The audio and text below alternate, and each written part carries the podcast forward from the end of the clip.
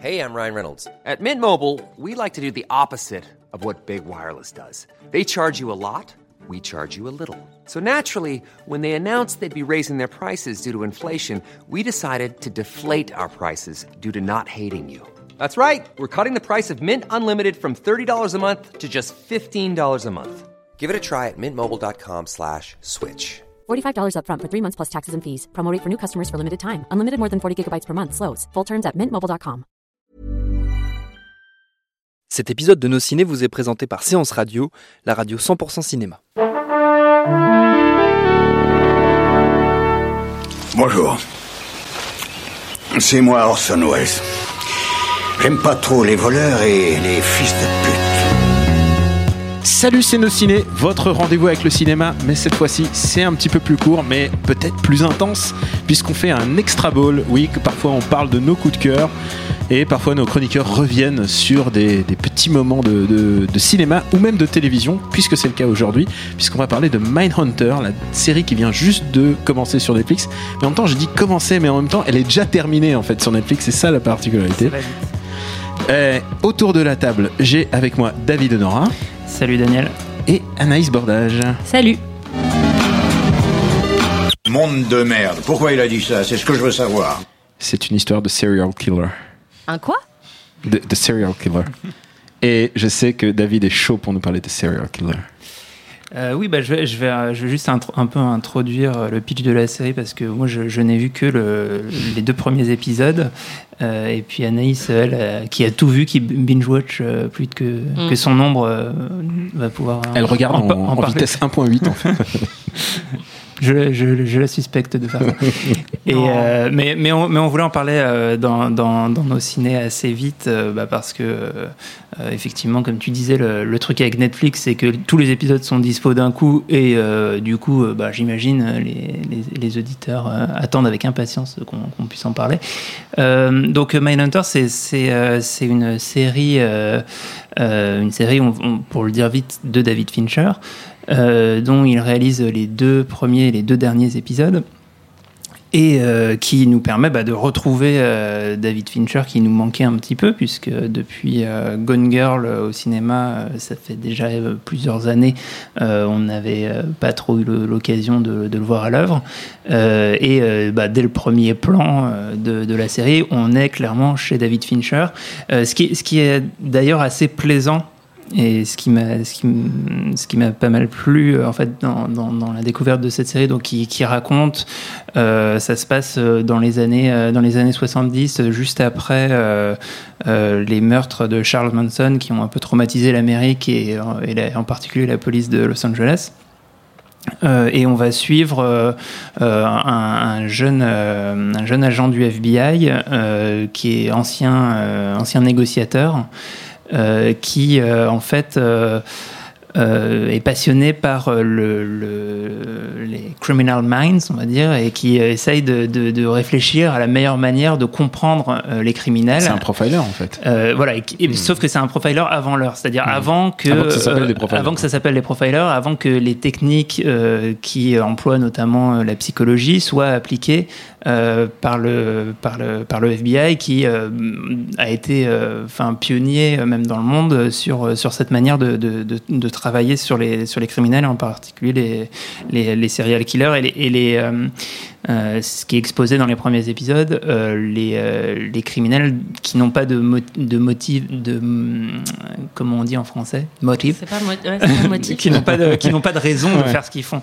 Et, euh, et du coup, pour, pour comprendre des, des, des gens qui n'agissent pas rationnellement, il faut pouvoir euh, arri- arriver à aller au-delà du rationnel. Et du coup, euh, c'est une série donc euh, qui, qui est dans dans une ambiance de donc de, de, de meurtre et de, et de criminalité, mais qui est en fait une série assez bavarde qui va en fait faire discuter ces personnages sur la meilleure manière de- de- de- d'aborder toutes ces questions.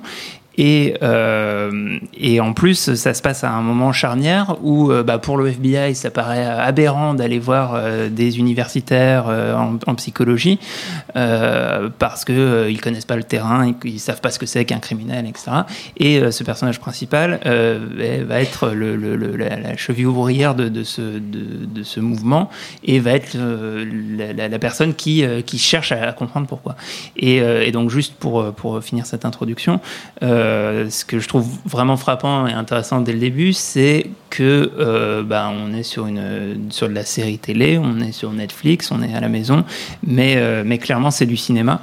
Et, euh, euh, ce qu'on est en train de constater de plus en plus, c'est-à-dire qu'il y, a de- moins en moins de cinéma au cinéma et de plus en plus de, cinéma à la télé, euh, c'est assez frappant ici. Et, euh, et ce qui me plaît énormément, c'est euh, c'est- et, pour le coup, euh, Fincher déçoit pas, c'est-à-dire que euh, le, le, cinéma, la mise en scène, ça s'arrête pas à, à, à réfléchir la mise en scène sur des scènes d'action.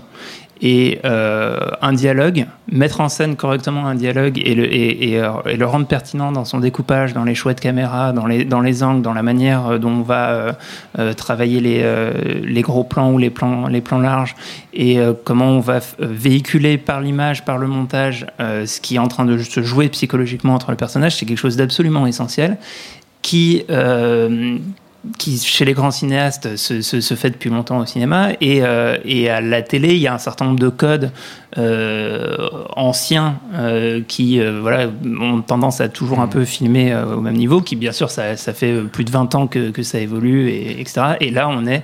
euh, voilà, une scène de dialogue cinéma, ouais. est passionnante, rien que dans la manière dont c'est filmé. Et dis-moi, Anaïs, toi qui as tout bingé, Oui. euh, est-ce que c'est une série de serial killers de plus? Ou est-ce que, euh, est-ce que parce qu'il y en a une armada quoi, entre, les, Il y en a beaucoup, oui. entre les CSI, les machins, les, les Dexter euh, Mm. est-ce, que- ça apporte vraiment quelque chose? Est-ce que ça vaut le coup d'aller jusqu'au bout ou pas?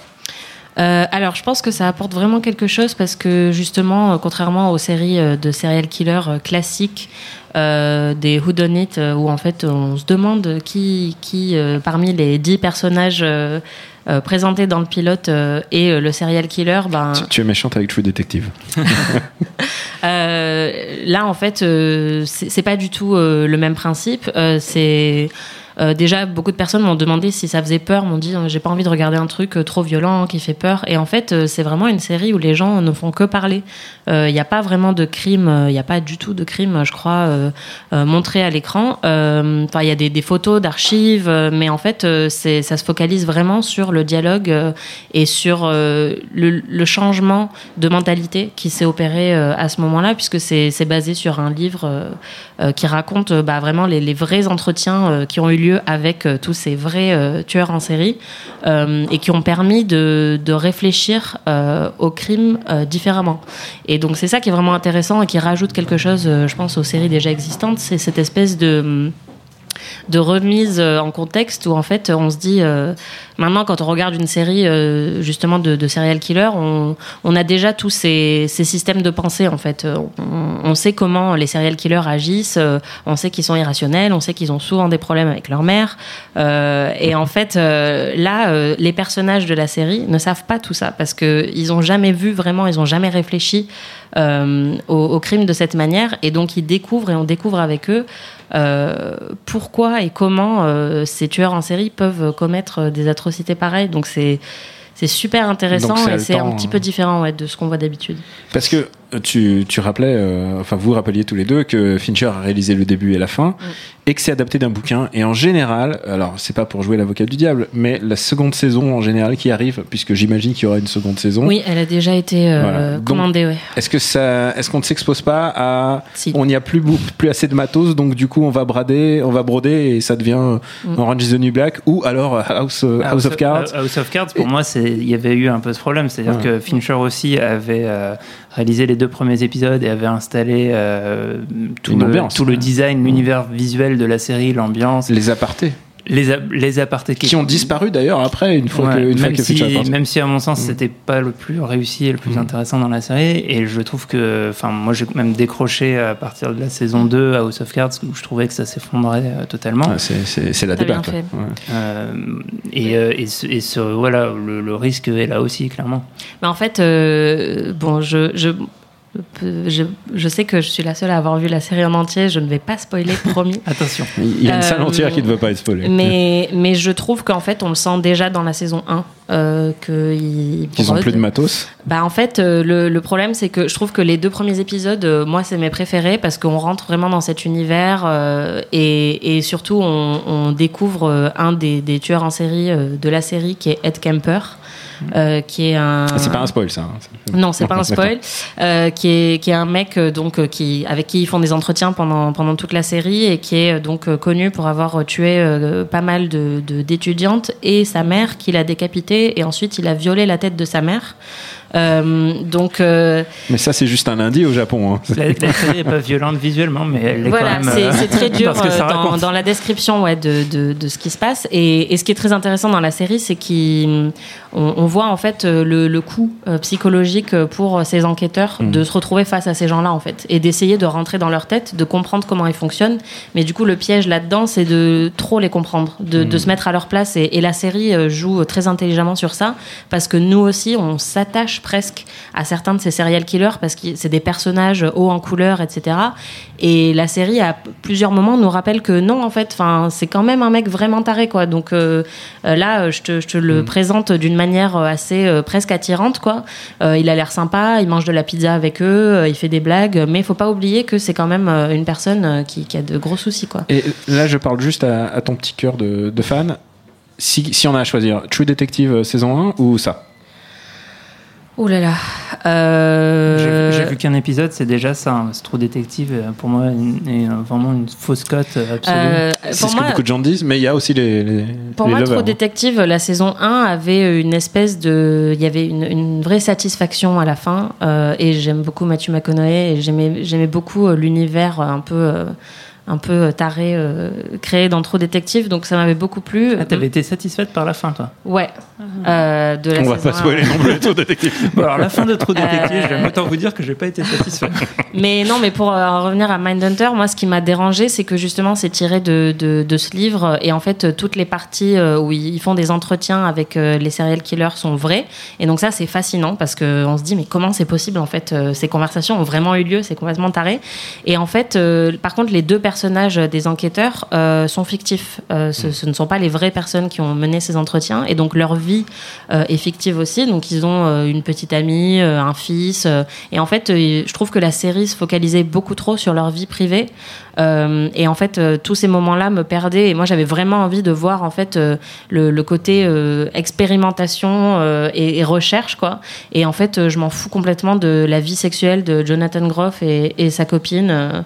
Ça, ça, c'est un peu ce qui m'a perdu et je trouvais que ça pour le coup c'était vraiment euh, pour lancer la saison 2 aussi quoi on sent qu'ils voulaient déjà mettre en place euh, des dynamiques euh, qui servent à rien quoi Ah, David, tu, tu entends la musique, c'est Alors, comme les Oscars. On me refait le coup des Oscars. Alors là, je, j'en reviens plus. Non, je voulais juste ajouter un truc du coup. Vas-y, que balance, moi, balance, balance. moi, Allez, je suis le mec, le mec rebelle aux Oscars qui reste sur scène la musique continue et tout, c'est super chiant. Il faut sauver les dauphins, lève ton poing. Non, je, je voulais juste dire un petit mot. euh, tout à l'heure, on évoquait le, le, le- le côté de la violence en filigrane euh, Mm. et- qui, qui, qui apparaît dans les entretiens et pas forcément visuellement. Et ça me permettait de dire un petit mot sur le générique. Euh, tous, les, tous les génériques des films de Fincher sont souvent hyper stylisés, hyper intéressants. Et là, il y, a un- il y a un générique assez beau qui, qui fait des, des plans, euh, des gros plans sur un magnétophone et qui intercale des, de manière presque subliminale des images macabres. Et euh, c'est un beau générique. Voilà. Eh ben, écoute, c'est noté. celui de Seven était mieux hein. On remercie Jules à la technique, qui est le maître de la musique euh, que vous entendez en ce moment. On remercie aussi le public du bar à bulles qui est venu en nombre. Et euh, merci les gars. Et merci à vous deux. Et on vous dit à très bientôt sur nos ciné. On vous embrasse très fort. Ciao.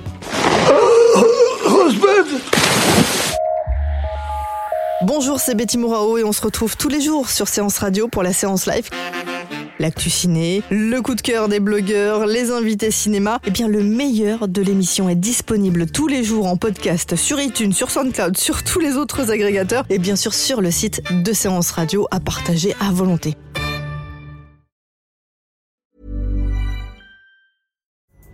Pulling up to Mickey D's just for drinks?